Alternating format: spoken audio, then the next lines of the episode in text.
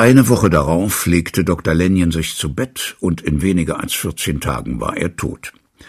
Am Abend nach dem Begräbnis, an welchem er in tiefer Trauer teilgenommen hatte, verschloss Atterson die Tür seines Arbeitszimmers, setzte sich bei dem Licht einer melancholischen Kerze an seinen Schreibtisch und holte einen Umschlag hervor, der von der Hand seines toten Freundes überschrieben und versiegelt war. Er legte den Brief vor sich hin und las Geheim, nur zu Händen von J. G. Utterson allein, und im Falle von dessen vorzeitigem Hinscheiden ungelesen zu vernichten. Es stand so ausdrücklich darauf vermerkt, dass es den Anwalt graute, sich den Inhalt anzusehen. Ich habe heute einen Freund begraben, dachte er, wenn nun dieser Brief mir den zweiten kostete. Dann aber wies er diese Furcht als eine Untreue von sich und erbrach das Siegel. In dem Umschlag lag noch ein ebenfalls versiegelter Umschlag, der folgende Worte trug Nicht vor dem Tode oder Verschwinden des Dr. Henry Jekyll zu öffnen. Utterson konnte seinen Augen nicht trauen. Ja, hier stand Verschwinden. Auch hier wieder wie in dem wahnsinnigen letzten Willen, den er längst seinem Freunde zurückgegeben hatte. Auch hier wieder war der Gedanke an ein Verschwinden und der Name Henry Jekyll miteinander zusammengekoppelt. Aber in dem Testament war dieser Gedanke der unheimlichen Einwirkung jenes Herrn Hyde entsprungen. Damals war er in allzu deutlicher und fürchterlicher Absicht eingefügt worden. Was konnte es bedeuten, dass dasselbe hier von der Hand Lenjens geschrieben stand? Eine starke Neugier überkam den Treuhänder, das Verbot zu missachten und sofort den Geheimnissen auf den Grund zu gehen. Aber Berufsehre und Treue gegen seinen toten Freund waren für ihn bindend. Und so wanderte das Paket in den hintersten Winkel seines Privatgeldschranks, um dort zu schlummern. Ein Mann kann seine Neugier im Zaum halten, etwas anderes ist es, sie zu besiegen. Und man kann daran zweifeln, ob seit jenem Tage Utterson die Gesellschaft seines überlebenden Freundes noch mit demselben Nachdruck wünschte. Er dachte freundlich an ihn, aber seine Gedanken waren unruhig und voll Angst. Zwar suchte er ihn auf, aber er war vielleicht doch erleichtert, wenn er keinen Zutritt erhielt.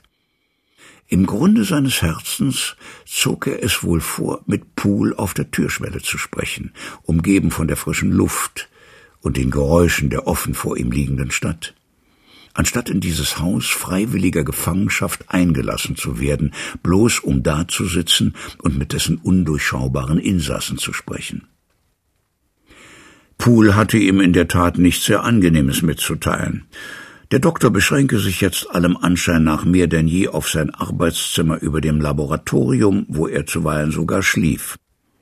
Er war völlig niedergeschlagen, war sehr schweigsam geworden und las nicht einmal mehr. Es hatte den Anschein, wie wenn er irgendetwas auf der Seele hätte. Atterson gewöhnte sich an die unveränderte Art dieser Berichte allmählich so sehr, dass er nach und nach seine Besuche weniger häufig werden ließ. Zwischenfall am Fenster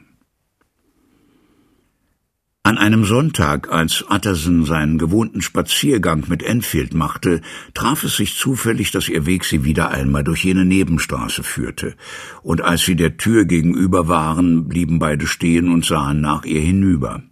Na, sagte Enfield, die Geschichte ist ja wenigstens zu Ende. Von Mr. Hyde werden wir nichts mehr sehen.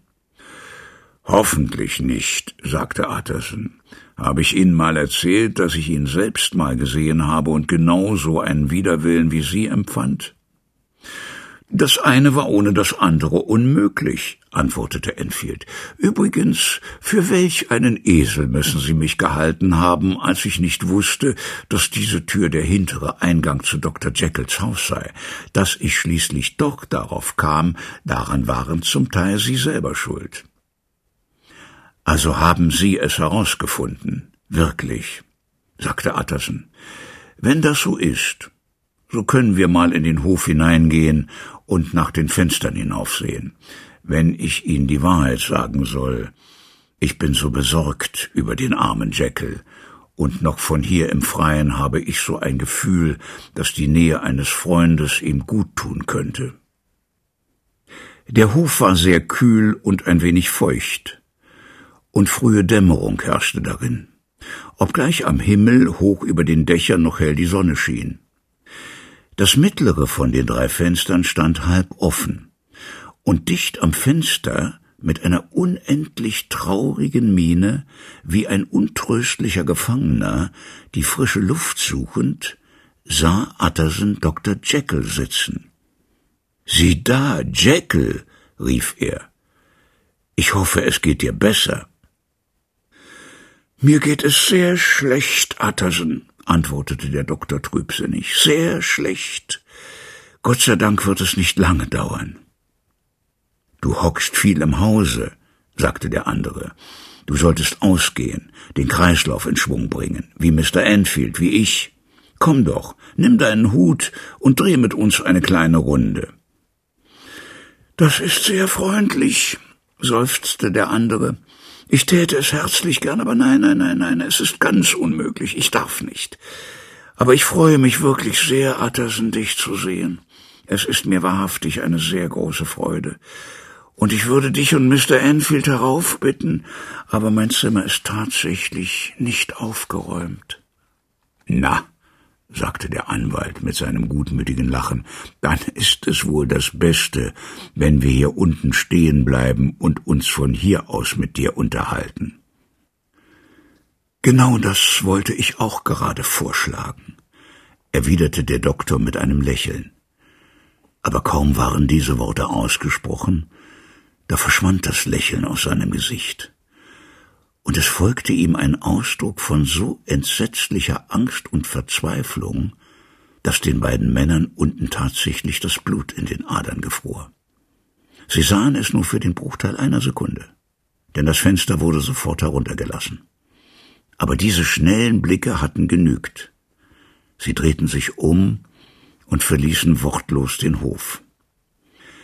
Schweigend gingen sie noch die Nebenstraße entlang, und erst als sie in die nächste große Straße kamen, in der sogar an einem Sonntag etwas Leben herrschte, wandte Attersen sich schließlich um und sah seinen Begleiter an. Beide waren bleich, und beiden stand das Entsetzen in den Augen. Gott sei uns gnädig. Gott sei uns gnädig, sagte Attersen aber Enfield nickte nur sehr ernst und ging schweigend weiter.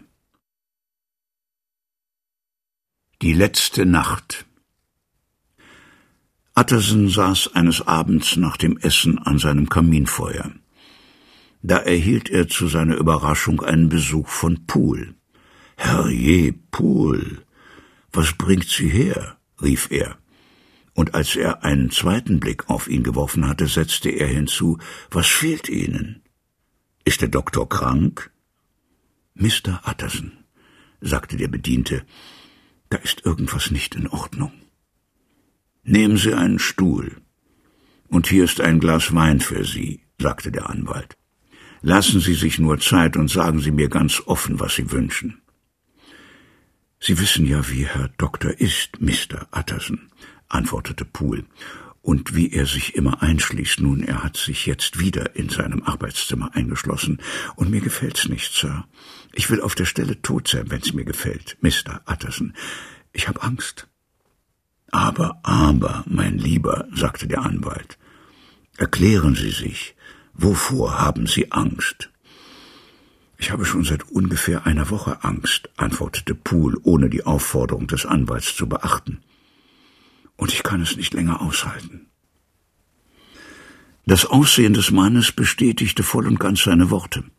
Er benahm sich nicht so gemessen und freundlich wie sonst immer und hatte außer im ersten Augenblick, als er von seiner Angst gesprochen hatte, dem Anwalt nicht ein einziges Mal ins Gesicht gesehen. Auch jetzt saß er, sein unberührtes Glas Wein auf dem Knie und sah in eine Ecke des Zimmers hinein. Ich halte es nicht länger aus, wiederholte er. Kommen Sie, sagte der Anwalt. Ich sehe, Sie haben gute Gründe, Poole. Ich sehe, es ist etwas ernstlich nicht in Ordnung. Versuchen Sie mir zu erzählen, was es ist. Ich denke, da ist etwas faul, sagte Poole heiser. Etwas faul? rief der Anwalt, wirklich erschrocken und neigte infolgedessen zur Reizbarkeit. Was redet er von faulen Sachen? Wovon redet der Mensch? Ich wage es kaum zu sagen, Sir, war die Antwort. Aber wollen Sie nicht mitkommen und es selber sehen?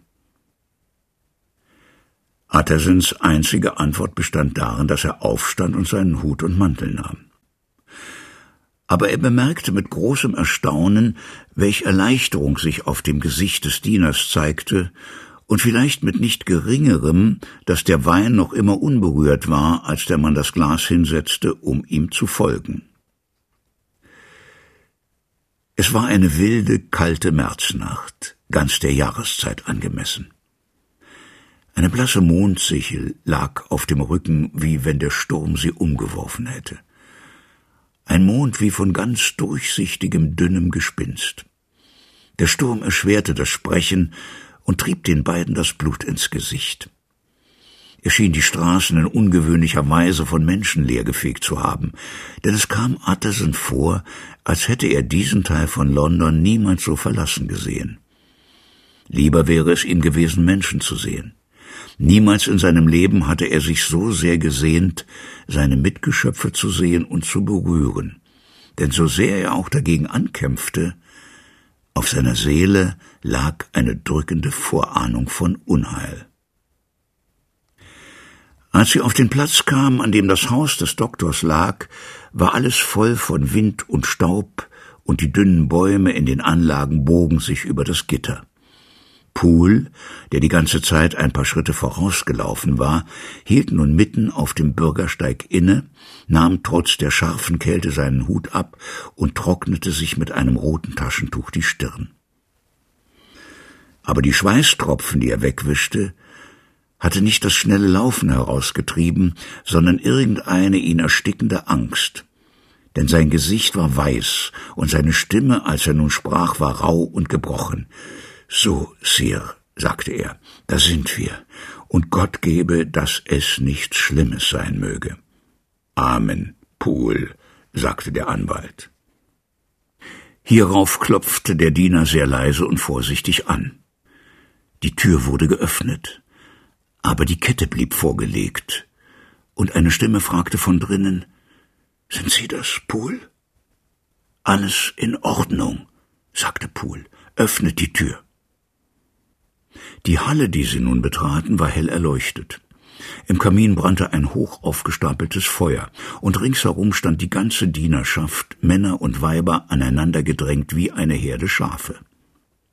Bei Attersens Anblick brach das Stubenmädchen in ein hysterisches Wimmern aus, und die Köchin schrie auf Gott sei Dank, da ist Mr. Atterson, und lief auf ihn zu, wie wenn sie ihn umarmen wollte. Nanu, Seid ihr alle hier? sagte der Anwalt ärgerlich. Sehr ungehörig, sehr unpassend. Eurem Herrn würde das gar nicht gefallen. Sie haben alle Angst, sagte Poole. Totenstille folgte. Niemand sagte etwas dagegen. Nur das Stubenmädchen erhob ihre Stimme und begann laut zu weinen. Halt deinen Mund! sagte Poole zu ihr, mit einer Grobheit, die ein Beweis war, wie nervös er selber war. Und in der Tat, als das Mädchen so plötzlich ihr Jammergeschrei erhoben hatte, waren sie alle aufgefahren und blickten mit Gesichtern voll von erschrockener Erwartung nach der Innentür. Und nun, fuhr Poole fort und wandte sich an den Küchenjungen, gib mir eine Kerze. Wir wollen der Sache jetzt und hier auf den Grund gehen. Dann bat er Mr. Utterson, ihm zu folgen und führte ihn auf den Weg in den hinteren Garten. Gehen Sie bitte so leise, Sir, wie Sie können. Ich möchte, dass Sie hören, aber nicht gehört werden. Und dann verzeihen Sie, Herr. Sollte er Sie zufällig zu sich hereinbitten, gehen Sie nicht. Diese unerwartete Wendung versetzte Uttersons Nerven einen Schlag, der ihn beinahe aus dem Gleichgewicht gebracht hätte aber er nahm seinen Mut zusammen und folgte dem Diener in das Laboratoriumsgebäude und durch den chirurgischen Hörsaal mit seinem Plunder von Kistendeckeln und Flaschen bis an den Fuß der Treppe. Hier gab ihm Poole einen Wink, auf die eine Seite zu treten und zu horchen, während er selbst die Kerze auf den Fußboden stellte und mit großem Entschluss seinen ganzen Mut zusammennahm, die Stufen hinaufstieg und mit einer etwas unsicheren Hand an den roten Fries der Tür zum Arbeitszimmer klopfte. Mr. Utterson, Sir, wünscht Sie zu sehen rief er und machte dabei dem Anwalt noch heftigere Zeichen, ja genau zuzuhören. Eine Stimme antwortete von drinnen in klagendem Ton. Sagen Sie ihm, ich könnte keinen Menschen empfangen. Danke, Sir, sagte Poole, und in seiner Stimme klang etwas wie Triumph. Dann nahm er seine Kerze auf und führte Utterson über den Hof zurück und in die große Küche, wo das Feuer ausgegangen war und Schaben über den Fußboden huschten. Mr. Utterson, sagte er dem Anwalt fest in die Augen blickend, war das die Stimme meines Herrn? Sie schien sehr verändert zu sein, antwortete Utterson sehr blass, aber den Blick des Haushofmeisters fest erwidernd. Verändert? Nun ja, das meine ich wohl, sagte dieser.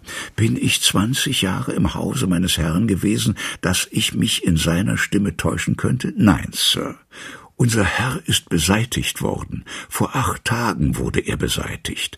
Da hörten wir ihn laut den Namen Gottes anrufen. Und wer an seiner Stelle da drinnen ist und warum er drinnen ist, das ist ein Ding, das zum Himmel schreit, Mr. Utterson. Das ist eine sonderbare Geschichte, Poole. Eine geradezu wahnsinnige Geschichte, mein Lieber, sagte Utterson und biss sich dabei auf den Finger. Angenommen, es wäre so, wie Sie annehmen. Angenommen, Dr. Jekyll wäre, na ja, ermordet. Was könnte den Mörder veranlassen, drinnen zu bleiben? Das leuchtet einfach nicht ein und widerspricht jeder Logik. Gut, Mr. Utterson, Sie sind schwer zu überzeugen, aber ich werde Sie doch überzeugen, sagte Poole. Sie müssen wissen, diese ganze letzte Woche hat er oder es oder was auch immer da in dem Arbeitszimmer hausen mag, Tag und Nacht nach irgendeiner Medizin geschrien und kann sie nicht so kriegen, wie er sie haben will. Er hatte es so manchmal an sich, unser Herr nämlich, seine Befehle auf ein Blatt Papier zu schreiben und dieses auf die Treppe zu werfen. Diese ganze letzte Woche haben wir nichts anderes gehabt, nichts als Papiere und dazu eine verschlossene Tür. Und sogar das Essen wurde auf die Treppe gestellt und heimlich hereingeholt, wenn's niemand sah. Nun, Herr, jeden Tag, ja sogar zweimal und dreimal an demselben Tag, hat es Befehle und Beschwerden gegeben, und ich habe bei allen großen Apothekern in der Stadt herumlaufen müssen. Jedes Mal, wenn ich das Zeug brachte, kam ein neues Papier. Ich sollte es wieder zurückbringen, denn es wäre nicht rein. Und ein neuer Auftrag an eine andere Firma. Diese Substanz wird bitter gebraucht, Sir. Wozu auch immer. Haben Sie eins von diesen Papieren bei sich? fragte Utterson. Poole suchte in seinen Taschen und brachte einen verknitterten Zettel zum Vorschein, den der Anwalt sorgfältig prüfte, indem er ihn nahe an die Kerze hielt. Der Inhalt lautete Dr. Jekyll sendet den Herrn Mont seine Empfehlungen. Er versichert Ihnen, dass Ihre letztgesandte Probe unrein und für seine augenblicklichen Zwecke ganz wertlos ist. Im Jahre 1800 so und so viel kaufte Dr. J. eine ziemlich große Quantität von den Herrn M. Er bittet Sie jetzt, mit der größten Sorgfalt nachsuchen zu lassen und, wenn noch etwas von derselben übrig sein sollte, ihm diese sofort zu liefern. Kosten spielen keine Rolle. Die Wichtigkeit der Lieferung für Dr. J. kann kaum überschätzt werden. Soweit war der Brief ganz vernünftig abgefasst, aber an dieser Stelle war die Aufregung des Schreibers plötzlich durchgebrochen. Die Feder hatte einen großen Klecks gemacht und eine Nachschrift lautete Um Himmels willen treiben Sie mir etwas von der alten Sorte auf. Das ist ein sonderbarer Brief, sagte Utterson. Dann fragte er in scharfem Ton, wie kommen Sie dazu, dass Sie ihn offen bei sich haben? Der Angestellte bei Mons war sehr wütend, Mr. Utterson, und warf mir den Zettel zu wie ein Stück Dreck, antwortete Poole. Es ist doch ohne Frage die Handschrift des Doktors, finden Sie nicht? begann der Anwalt nach einer kleinen Weile wieder. Es kam mir so vor, sagte der Diener ziemlich verdrießlich. Dann aber flüsterte er mit veränderter Stimme Aber was besagt schon die Handschrift? Ich habe ihn gesehen. Ihn gesehen? wiederholte Utterson. Und? Allerdings, sagte Poole. Es war so. Ich kam unvermittelt vom Garten her in den Hörsaal. Er war, so schien es, rausgeschlüpft, um nach diesem Mittel zu suchen oder nach sonst was, denn die Tür zum Studierzimmer stand offen und er stand am anderen Ende des Raumes und kramte unter den Kistendeckeln herum. Wie ich hineinkam, blickte er auf, stieß eine Art von Schrei aus und stürzte die Treppe hinauf in sein Arbeitszimmer. Höchstens eine Minute hatte ich ihn gesehen. Aber mir standen die Haare zu Berge. Mr. Utterson, wenn das mein Herr war, warum hatte er eine Maske vor seinem Gesicht? Wenn das mein Herr war, warum quiekte er auf wie eine Ratte und lief vor mir weg? Ich habe ihm lange genug gedient. Und dann. Der Mann stockte und fuhr sich mit der Hand über das Gesicht. Äußerst merkwürdige Umstände sind das, sagte Utterson. Aber ich bin der Meinung, dass mir allmählich ein Licht aufgeht. Euer Herr Pool ist offenbar von einer jener Krankheiten befallen, die große Schmerzen verursachen und den Leidenden entstellen. Daher nach meiner Meinung die Veränderung der Stimme. Daher die Maske und der Versuch, Begegnungen mit seinen Freunden zu vermeiden, Daher der Eifer, dieses Mittel zu finden, durch dessen Anwendung die arme Seele noch ein Fünkchen Hoffnung zu haben glaubt, wieder gesund zu werden. Gebe Gott, dass er sich nicht täuschen möge. Das ist meine Erklärung. Sie ist traurig genug, Pool, gewiss und geradezu schrecklich, wenn man sie recht überdenkt, aber sie ist einfach und natürlich, passt in allen Stücken gut zusammen und befreit uns von aller übertriebenen Beunruhigung. Mr. Utterson, sagte der Diener, und eine fleckige Blässe überzog sein Gesicht. Das Ding war nicht mein Herr, und das ist die Wahrheit. Mein Herr, hier blickte er sich um und verfiel ins Flüstern, ist ein großer, schön gewachsener Mann, und diese Gestalt war beinahe ein Zwerg. Utterson machte einen Versuch, ihm zu widersprechen, aber Poole rief, »Oh, Sir, glauben Sie, ich kenne meinen Herrn nicht. Jetzt nach zwanzig Jahren, glauben Sie, ich wüsste nicht, wie hoch sein Kopf an dem Türpfosten seines Zimmers hinaufreicht, wo ich ihn an jedem Morgen meines Lebens gesehen habe? Nein, Sir, das Ding mit der Maske war nie und nimmer Dr. Jekyll. Gott weiß, was es war, aber Dr. Jekyll war es nie und nimmer, und ich glaube steif und fest, da ist ein Mord verübt worden. Pool, antwortete der Anwalt, wenn Sie das so sagen, wird es meine Pflicht sein, den Tatbestand festzustellen, so sehr ich auch wünsche, die Gefühle Ihres Herrn zu schonen und so rätselhaft mir auch dieser Brief ist, der zu beweisen scheint, dass er noch am Leben ist, so werde ich es doch als meine Pflicht ansehen, mit Gewalt seine Tür erbrechen zu lassen. Ach, Mr. Utterson, das ist einmal vernünftig gesprochen, rief der Diener. Aber jetzt die zweite Frage, fuhr Utterson fort. Wer soll das tun? Na ja, Sir, Sie und ich, antwortete Poole ohne Zögern. Brav gesprochen, Poole, sagte der Anwalt, und was auch immer daraus folgt, ich werde dafür sorgen, dass Sie nicht der Leidtragende sein werden. Im Hörsaal ist eine Axt, fuhr Poole fort, und Sie könnten für sich selber den Schürhaken aus der Küche nehmen. Der Anwalt nahm das plumpe, aber schwere Werkzeug und wog es in der Hand.